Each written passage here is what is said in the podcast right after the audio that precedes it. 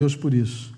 Queridos, nós vamos meditar na palavra. Eu quero convidar você a abrir a sua Bíblia comigo no Evangelho de Mateus, no capítulo 1.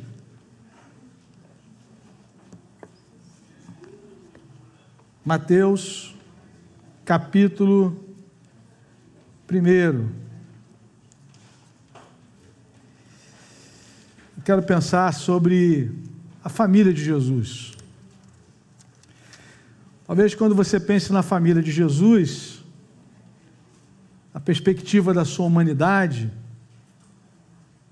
a mãe, o padrasto, avós, bisavós, trisavós, daí por diante, talvez nós pudéssemos pensar, irmãos, que essa família ela foi composta por pessoas perfeitas. E quando nós vamos para essa passagem que talvez você leia muito rapidamente, né? Eu tinha uma professora no seminário que algumas pessoas diziam, mas professor, eu tenho que ler a genealogia? Ela falou assim: pensa que é o hall de membros da igreja lá do passado. Você não tem curiosidade, irmão, fulano foi membro da igreja e tal. Mas, principalmente Mateus, que escreveu para os judeus que esperavam o Messias, eles precisavam é, ter essa informação essencial sobre a, a família dele. Então, se os irmãos olharem logo para o primeiro versículo, nós vamos ver uma conexão com duas pessoas absolutamente importantes na caminhada de fé do povo de Israel. Revelação, registro da genealogia de Jesus Cristo, registro da família de Jesus Cristo, filho de quem? Filho de Davi, filho de Abraão. Então nós temos aqui uma conexão entre os dois testamentos. Quando o judeu ouvia essa palavra, ou lia essa passagem, ele entendia exatamente a conexão, porque um Messias prometido desde a queda do homem, ele é descendente de Abraão. E quando o texto diz que ele é descendente de Abraão, a passagem bíblica está associando Jesus às bênçãos universais prometidas ao patriarca: em ti serão benditas todas as famílias da terra. Ele não é o Messias somente de Israel, mas ele é o Messias para todas as nações. E, obviamente, quando o texto bíblico diz que ele é descendente de Davi, filho de Davi, é uma afirmação direta ao fato de Jesus ser o Messias prometido. Então, nós lemos por essa passagem e vamos encontrar aí, desde Abraão até José e Maria, no versículo de número 16. O verso 17, assim ao todo houve 14 gerações de Abraão a Davi, 14 de Davi até o exílio na Babilônia e 14 do exílio até o Cristo. Mateus está apresentando um gráfico aqui, apresentando é, exatamente essa história de Deus sendo contada na história humana. A história que nós vivemos, irmãos, nessa história, Deus estabeleceu o seu reino. E nós testemunhamos os, os feitos de Deus, a ação de Deus nessa história que caminha para a consumação daquilo que ele planejou antes da fundação do mundo. Então nós testemunhamos e Mateus está falando um pouquinho sobre isso.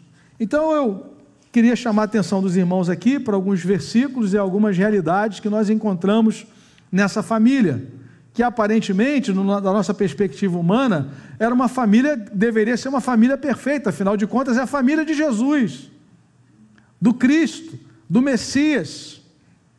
E aí, meu irmão, você vai começar a ver alguns nomes aqui que você não queria na sua família. e se fosse no dia de hoje, nem todos aqui teriam votado no mesmo candidato. Ou seja, ia ter problema no almoço do final de semana. Ia dar problema. Né? Porque às vezes nós achamos, não, a família de Jesus, aqui só tem um pessoal perfeito. A turma que está aqui, pastor, só pode ter entrado aqui depois de passar por um critério daquele. Não, meu irmão. Eu queria então chamar a sua atenção para a única explicação possível para esse fato. Foi o tamanho da graça de Deus que se manifestou salvadora na vida dessas pessoas. Essa é, é, é a é a manifestação mais maravilhosa da graça de Deus. A graça de Deus se manifestou Salvador aos homens na pessoa de Jesus. E é por isso que nós também pertencemos à família dele. Nós não nascemos membros da família de Jesus. Nós nascemos membros da família de Adão. Né? Recebemos aí uma herança terrível, como diz um amigo meu lá de Portugal, nós não herdamos só casas e terrenos, pastor. Falei, eu sei que eu sei, meu irmão. Nós herdamos outras coisinhas mais. Né? E, e nós vamos olhar para essa passagem e vamos perceber que essas pessoas estão aqui na família de Jesus por causa da graça de Deus que se manifestou salvadora, mas eu também queria chamar a sua atenção para outras manifestações da graça de Deus nessa família de Jesus, nos ascendentes de Jesus. Em primeiro lugar, a graça de Jesus, que é também salvadora, é a graça que transforma. Eu chamo a sua atenção para o versículo 5. A palavra diz: Salmon gerou Boaz, cuja mãe foi quem, irmãos? Raabe. Cuja mãe foi Raabe. Boaz gerou Obed, cuja mãe foi Ruth. Obed, Obed gerou Jessé, e aí no verso 6 diz que Jessé gerou o rei Davi. Então Salmo gerou Boaz, cuja mãe foi Raabe. Irmãos, Deus permitiu que uma prostituta ouvisse a respeito das suas maravilhas e não somente ouvisse, mas cresce no Senhor. Se você ler Josué no capítulo 2, quando os espias foram enviados por Moisés, por Josué, para espiarem Jericó, a palavra diz que eles foram acolhidos por Raabe, uma meretriz. E se você percebeu o texto de Josué capítulo 2, eu queria que você lesse comigo rapidamente. Josué capítulo 2, eu queria chamar a sua atenção para aquilo que ela declarou para os espias, a convicção que havia no seu coração Josué, capítulo de número 2. No versículo de número 8, antes dos espiões se deitarem, Rábio subiu ao terraço e lhes disse: Veja o que, que essa mulher disse. Uma prostituta que vivia em Jericó nos dias de Josué, mais ou menos 1500 anos antes de Cristo. 1300, o texto diz assim: Sei que o Senhor lhes deu esta terra. Vocês nos causaram medo terrível e todos os habitantes dessa terra estão apavorados por causa de vocês, pois temos ouvido, temos ouvido como o Senhor secou as águas do Mar Vermelho perante vocês quando saíram do Egito e o que vocês fizeram a leste do Jordão com Seom e Og, os dois reis amorreus que vocês aniquilaram. Quando soubemos disso, o povo desanimou-se completamente e por causa de vocês todos perderam a coragem, pois o Senhor é Deus. É Deus em cima nos céus e embaixo na terra. Amados irmãos, essas palavras não estavam na boca de um profeta. Essas palavras não foram ditas por uma sacerdotisa. Essas palavras foram ditas por uma prostituta que creu na graça de Deus, que creu no poder de Deus, que foi instrumento de Deus na história, colhendo os espias. E a Bíblia diz, irmãos, que naquele dia, depois dessa declaração de fé de Raabe, foi estabelecido ali uma aliança entre ela e aqueles espias. E eles disseram o seguinte: ela pediu que a, a família dela fosse poupada. E eles estabeleceram uma condição que ela colocasse um fio vermelho, escarlate, na, na janela da sua casa, em sinal de que ela acreditava e de que ela ia acolher, acolher aquilo que eles disseram. Olha, quando nós chegarmos nessa cidade, quando essa cidade for tomada, e você sabe que ela será tomada por causa da glória de Deus, todos os seus queridos familiares precisam estar debaixo desse teto. Nós não vamos nos responsabilizar por nenhum que estiver fora, mas aqueles que estiverem debaixo desse teto, debaixo desse sinal do, do, do fio vermelho, todos eles serão salvos. Vejam o que a Bíblia diz, irmãos, Versículo 17: Os homens lhe disseram: Estaremos livres do juramento que você nos levou a fazer, se quando entrarmos na terra você não tiver amarrado esse cordão vermelho na janela, pela qual nos ajudou a descer, e se não tiver trazido para sua casa o seu pai, a sua mãe, os seus irmãos e toda a sua família. Verso 19: Qualquer pessoa que sair da casa será responsável pela sua, por sua própria morte, nós seremos inocentes, mas seremos responsáveis pela morte de quem estiver na casa com você, caso alguém toque nessa pessoa. É, verso 21, seja como vocês disseram, respondeu Raabe. Assim ela os despediu e eles partiram. Mas vejam a última parte do versículo 21, irmãos. Depois ela fez o que? Ela amarrou o cordão vermelho na janela. Ela não deixou para a semana que vem, ela não deixou para o mês seguinte, ela não sabia quando é que eles iam chegar. Mas ela ouviu a palavra, ela creu naquela mensagem e ela entendeu que a sua família corria risco. A única possibilidade da sua família ser salva era estar debaixo daquele cordão vermelho que representa o sangue de Jesus. A única possibilidade da minha família e da sua família serem preservadas nesse mundo perverso, desconectado de Deus, é estarmos debaixo do sangue de Jesus, de uma aliança que foi feita não com palavras, mas com a vida dele que foi entregue em nosso lugar. E nós vamos celebrar nessa manhã, trazer à memória aquilo que Jesus fez em nosso lugar.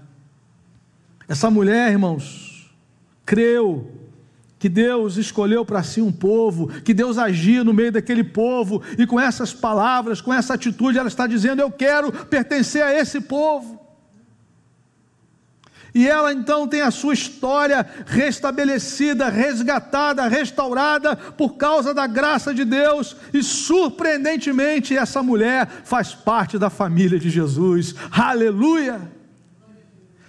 A família de Jesus não é composta por homens e mulheres perfeitos, aos olhos humanos.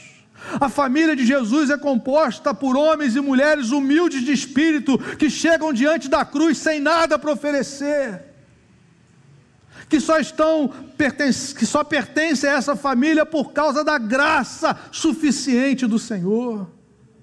Que coisa tremenda! Quantas pessoas naqueles dias não queriam ser associados a Raabe. Quantas pessoas possivelmente se afastariam dela quando ela chegasse em algum em um, em um determinado lugar, como aconteceu com a mulher samaritana também nos dias do ministério de Jesus, que ia buscar água no horário inapropriado porque não queria ser julgada por aquelas pessoas, mas também foi acolhida pela graça de Deus revelada em Cristo Jesus. Amém, irmãos? Por que, que essas pessoas estão aqui? Porque a graça transforma. Você crê que a graça transforma, meu irmão? É só você olhar para o teu lado.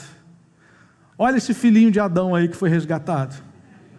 Olha essa filha de Adão. Meu irmão, ninguém ensinou essa criança a fazer pirraça. Ninguém ensinou esse menino a colocar o dedo na tomada. Me lembro quando a Bruna era pequena, a gente entrava no mercado, ela ia na direção das bonecas, cada bonecão, meu irmão. Eu já tinha feito aquele trabalho prévio. Não é agora. Meu irmão, é a mesma coisa que dizer, pode. Era uma gritaria no mercado, né? E eu só dizia assim: em casa a gente vai conversar, querida. E aí, quando chegava em casa, como todo filho de Adão, simulava aquele sono. Já aconteceu isso contigo, meu? Seu filho, na hora, do, na hora do, de olhar nos olhos, ele dá um sono neles, né? parece uma anestesia geral. Né? Mas uma hora você vai acordar. Né? E aí vinha a correção. E por que, que você está sendo corrigido? Porque eu fiz pirraça. Na frente de todo mundo, eu envergonhei o Senhor na frente de todo mundo. Né? Então, irmãos, é assim que acontece. Nós entramos na história como filhos de Adão, mas a graça transforma a nossa vida. Ela, com três ou quatro anos, se rendeu a Jesus no quarto, sozinha. E aí disse para a mãe: Mãe, eu aceitei o Senhor Jesus. Depois viemos para cá e a professora da escola dominical perguntou: Quem aqui já aceitou o Senhor Jesus? Ela contou a mesma história, do mesmo jeito, do mesmo, da mesma maneira, lá no meu quarto. Porque a graça transforma. Onde abundou o pecado, superabundou a graça. É por isso, irmãos, que nós pertencemos à família de Jesus. Porque se não fosse a graça, meu irmão, ninguém chegava perto aqui. A gente não tinha nenhuma iniciativa espiritual.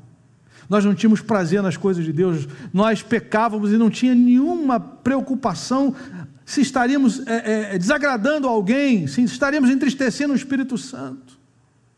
Mas a graça transforma. Segunda marca dessa família, que é marcada pela graça, uma família marcada pela graça, é que a graça produz recomeços também na vida. E me chama a atenção, no versículo de número 5, a palavra de Deus dizer que Ruth, Ruth fez parte, faz parte da família. Boaz gerou Abed, cuja mãe foi Ruth. Vocês conhecem a história.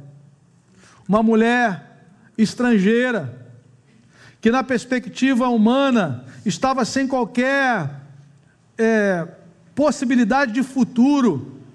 Ela não tinha possibilidade de futuro, mesmo pertencendo a uma outra cultura, mas estava inserida na cultura judaica.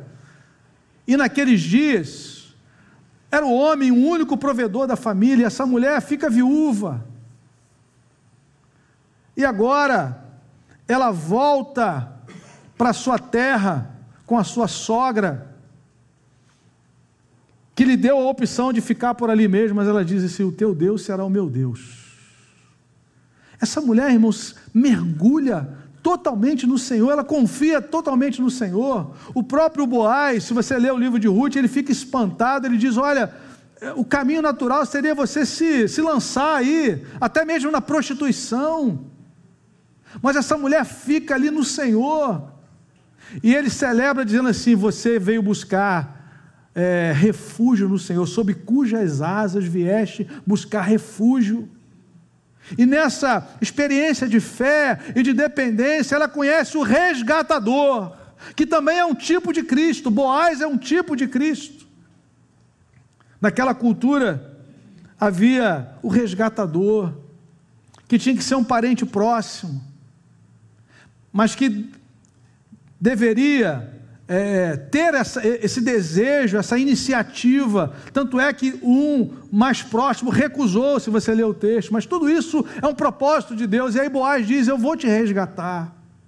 E resgata o nome da família, e resgata a dignidade daquela mulher, e aquela mulher se torna serva do Senhor, ela vai buscar refúgio debaixo das asas do Senhor, que coisa maravilhosa a graça que estabelece recomeços na nossa vida, uma mulher que experimentou fome, que estava caminhando numa incerteza do ponto de vista humano, numa perspectiva humana, mas ela busca refúgio no Senhor e Deus cuida da sua história. A graça estabelece recomeço na minha e na sua vida. Aleluia.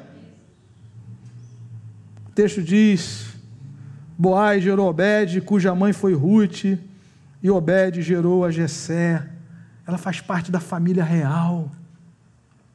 Por causa da graça que produz recomeços na nossa vida. Quantas histórias, irmãos? Quantas histórias de recomeços? Não só na Escritura, mas no nosso, no nosso tempo. Nós ouvimos um testemunho agora há pouco aqui. Alguém que vai para um centro terapêutico para ser tratado e tem a sua vida restabelecida, a sua casa restabelecida, porque certamente perdeu a dignidade, já não é mais confiável. O filho olha para o pai e já não vê como referência, mas Deus restabelece isso pela sua graça.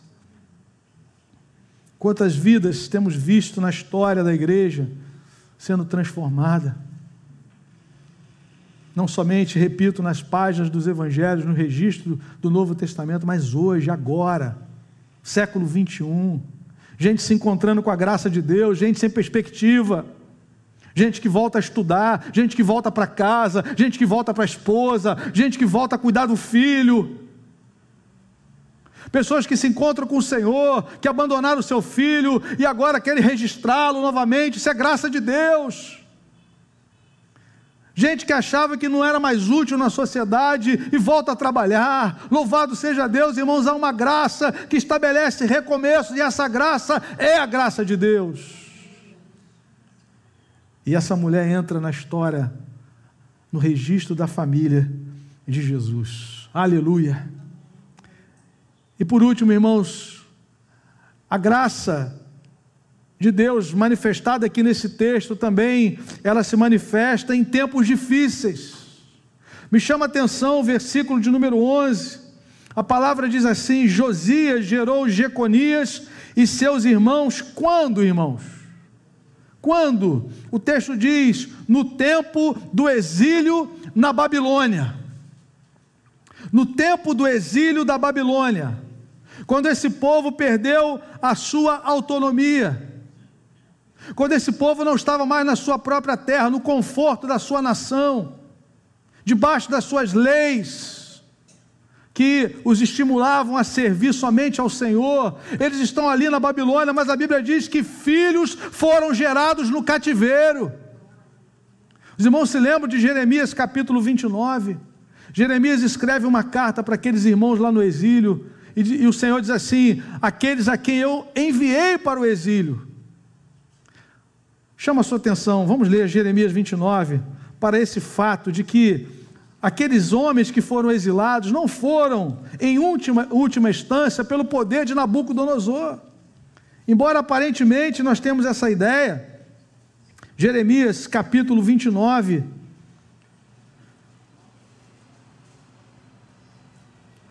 A palavra diz no verso 1: Este é o conteúdo da carta que o profeta Jeremias enviou de Jerusalém aos líderes que ainda restavam entre os exilados, aos sacerdotes, aos profetas e a todo o povo que Nabucodonosor deportara de Jerusalém para a Babilônia.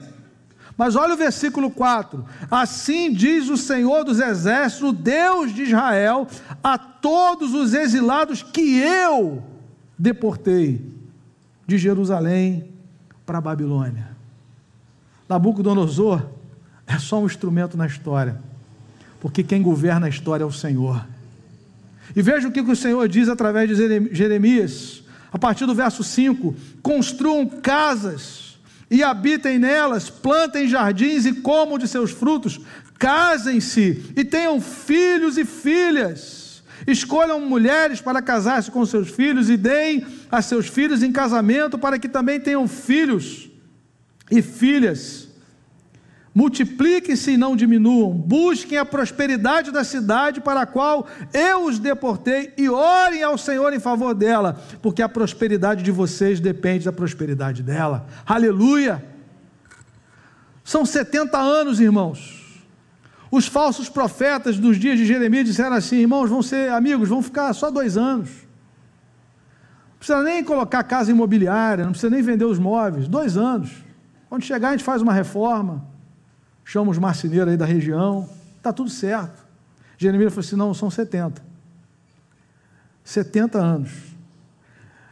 E eu vou dizer uma coisa para vocês: casem-se, tenham filhos, plantem pomares, construam casas. A vida vai continuar debaixo da graça de Deus. Se Nabucodonosor está no poder, se Nabucodonosor for destituído, porque o Senhor da história é o nosso Deus. A graça de Deus atua em tempos difíceis, adversos. Isso faz o nosso coração sossegar, irmão. Nós pertencemos à família de Jesus.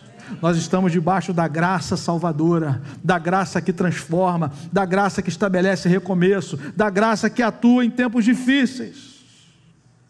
E tudo isso só é possível porque o texto vai dizer que o Cristo veio, que a, a promessa se cumpriu, que a promessa que foi feita aos patriarcas, na verdade, a primeira promessa foi feita lá a Adão, lá nos dias de Adão ainda.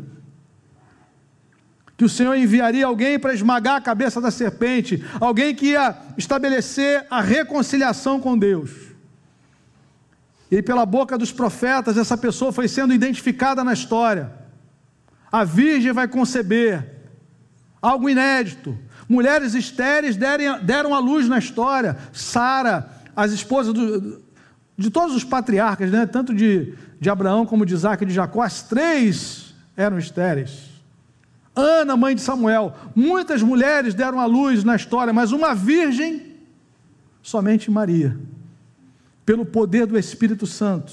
Veja o que diz aí o versículo 18: Foi assim o nascimento de Jesus Cristo. Maria, sua mãe, estava prometida em casamento a José, mas antes que se unissem, achou-se grávida pelo Espírito Santo.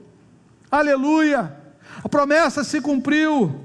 O texto diz qual é o significado do nome dele, verso 20. Mas depois de ter pensado nisso, apareceu-lhe um anjo do Senhor em sonho e disse: José, filho de Davi, não tema receber Maria como sua esposa pois o que nela foi gerado procede do Espírito Santo. Ela dará luz a um filho, e você deverá dar-lhe o nome de Jesus, porque ele salvará o seu povo dos seus pecados. Louvado seja Deus! Nós somos salvos do domínio do pecado, porque Jesus é o Filho de Deus. Jesus significa a salvação do Senhor, o Senhor salva. E ao nos rendermos ao seu amor, nós somos trazidos para a sua família. Assim como Raabe, assim como Ruth, assim como aqueles que foram gerados no exílio, eu e você nascemos de novo pelo poder do Espírito Santo, a partir daquilo que Jesus fez em nosso lugar, porque Ele é o nosso Salvador. Ele salvará o seu povo dos pecados deles. Irmãos, é interessante que após a queda, Cada geração que ouvia essa história tinha essa expectativa. Por isso que não havia promiscuidade no meio das mulheres judias. Elas tinham essa expectativa. Elas, primeiro, elas foram criadas para servirem a Deus e adorarem a Deus com seus corpos, no seu casamento, honrando a Deus, se relacionando tão somente com o seu marido. Mas havia também uma expectativa messiânica porque uma delas seria a mãe do Messias. A prova disso, irmãos, é que quando nasce Noé, o texto bíblico vai dizer isso lá em Gênesis, no capítulo de número 5, havia uma expectativa de que fosse ele que iria trazer descanso. O nome Noé significa descanso. O nome Noé significa descanso, porque, como consequência da, da queda, a palavra do Senhor já nos fala de que as marcas do pecado já estavam presentes ali no meio daquelas gerações. E aí, quando nós chegamos no versículo de número 28 do capítulo 5 de Gênesis, a palavra diz: aos 182 anos, Lameque gerou um filho, deu-lhe o nome de Noé e disse: Ele nos aliviará do nosso trabalho e do sofrimento de nossas mãos, causados pela terra que o Senhor amaldiçoou. Ele nos trará alívio, ele nos trará descanso. Mas, amados irmãos, o alívio, o descanso e a salvação só Jesus pode nos oferecer. Nem Abraão, nem Noé, nem Davi, nenhum desses homens porque todos eles foram marcados e manchados pelo pecado. A única pessoa que pisou esse planeta, que foi tentado à nossa semelhança em todas as coisas, mas nunca pecou, foi o Senhor Jesus. Por isso ele é o único digno de adoração. Amém, amados? Quero concluir com duas aplicações. A primeira delas é afirmar, irmãos, que o primeiro trabalho da graça em nossas vidas é o de confrontar o pecado e a seguir nos conduzir a Cristo. É interessante, irmãos, quando a gente olha para essa família de Jesus aqui, que talvez você diga assim, que família, hein, pastor? quando você olha para essa família, você vê algo que acontece conosco, nós somos pecadores, como eles eram. Mas a graça de Deus que agiu na vida deles fez com que eles fossem constrangidos por essa graça e se arrependessem dos seus pecados. Os seus pecados não foram escondidos debaixo do tapete. É muito interessante, irmãos. A Bíblia diz que Jesus veio trazer graça e verdade. Porque a graça sem a verdade, sem o confronto, sem o, a convicção de que nós somos pecadores, ela não nos leva ao arrependimento. a mudança de vida. E olha aí para o versículo de número 6, o texto diz assim: Jessé gerou o rei Davi, Davi gerou Salomão, cuja mãe tinha sido mulher de Urias. Nem na genealogia de Jesus tem uma maquiagem aqui. Podia dizer assim: olha, Davi gerou Salomão, acabou, está ótimo. A informação histórica foi dada, mas olha, a mãe dele é aquela que foi mulher de Urias, aquela que Davi tomou em adultério. Porque a graça que liberta, primeiro confronta. Ai de nós, se não formos confrontados com a graça salvadora que nos coloca de joelhos diante da cruz. Eu estava lendo o livro de Reis ontem, no primeiro livro de Reis, capítulo 15 versículo 5, no livro dos reis, que estão ali os fatos maravilhosos, as, os grandes feitos dos reis, diferente dos salmos, que os mesmos, Davi, por exemplo, está ali dizendo: Senhor, tem misericórdia de mim, sou pecador. Aqui, no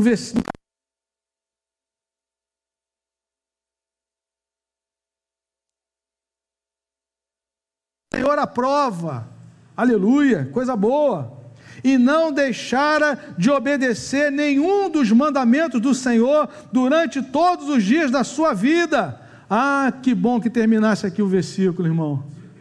Que coisa linda. Mas o final diz assim: exceto no caso de Urias, o Itita. A Bíblia não esconde que esses homens eram pecadores como eu e você. Mas esse mesmo Davi, quando foi confrontado pelo profeta Natan, diz: Eu pequei, pequei contra Deus, pequei contra o Senhor. E Natan diz assim: O seu pecado foi perdoado. O mesmo Davi que diz no Salmo 32: Bem-aventurado o homem cuja iniquidade é coberta, cujo pecado é perdoado, louvado seja Deus. A graça confronta o nosso pecado e nos conduz a Cristo. Porque se isso não acontecesse, irmãos, nós ficaríamos desesperados. Porque é maravilhosa a graça de Jesus, mas é terrível a sua ira. A ira vindoura. Aquilo que escapa dos olhos dos tribunais humanos não escapará dos olhos do Rei eterno, do juiz eterno, que há de julgar vivos e mortos. Não há brincadeira, irmãos. Não queira estar diante do trono daquele dia sem estar lavado pelo sangue de Jesus. Por isso, nós temos que agradecer a Deus por essa graça bendita, porque para fazer parte dessa família de Jesus, só pela graça de Deus para Raabe entrar aqui, para Ruth entrar aqui, para Davi entrar aqui e para eu e você pertencemos à família de Deus somente pela graça de Jesus. Isso é maravilhoso. Isso é libertador porque nos liberta da hipocrisia da religiosidade, que tem que manter a gente sempre com um sorriso aberto. A coisa está doendo, mas você está, não, eu sou crente, eu sou pastor, Irmão, eu sou pecador redimido no sangue do Cordeiro, nada me separa do amor de Deus, nenhuma condenação há para aqueles que estão em Cristo Jesus. Deus cuida de nós dia a dia nós precisamos da Sua graça. O poder do pecado foi aniquilado, mas a presença dele continua. Por isso, vigia, dependa da graça de Deus, santifique-se. O santo continue a santificar-se. Em nome de Jesus. E a igreja que vai ser arrebatada, ela é santa. Ela é santa diante do Senhor, em nome de Jesus.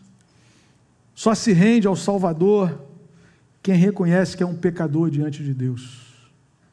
Irmãos, que coisa boa, a gente faz parte dessa família. É que o texto não deu para pegar todo mundo, é muita gente. Parou aqui no verso 17, mas a gente está aí. Nós estamos aqui também porque a graça nos trouxe. Agora nós somos membros da família de Deus. Paulo diz isso em Efésios, capítulo 2, versículo 19. Nós não somos mais estrangeiros e peregrinos, mas concidadãos dos santos e membros da família de Deus.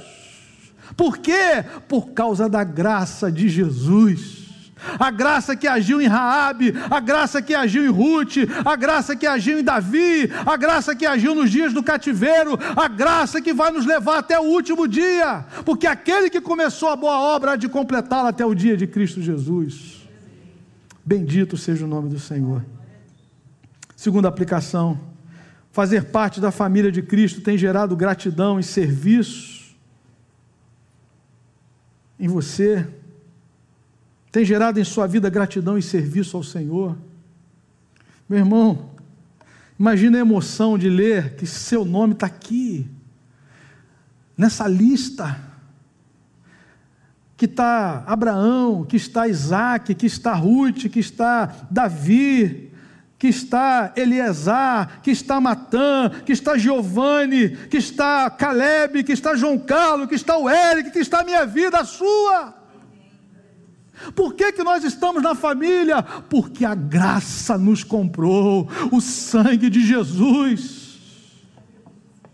Nós não estamos aqui, irmãos, por causa de pedigree religioso que a gente aprendeu a orar, a gente ora na hora do almoço, a gente, a gente jejua duas vezes por semana. Nós estamos aqui porque a graça de Deus se manifestou salvador a todos os homens. O Deus que perdoa, o Deus que salva, o Deus que reconstrói história, o Deus que transforma vidas, que estabelece recomeços, veio ao nosso encontro, o Filho do Homem veio buscar e salvar o que se havia perdido. Amém, querido? Que essa graça continue agindo na sua vida, na sua família. Eu só tenho uma pergunta a fazer a você que está aqui nos ouvindo nessa manhã. Você já faz parte da família de Jesus?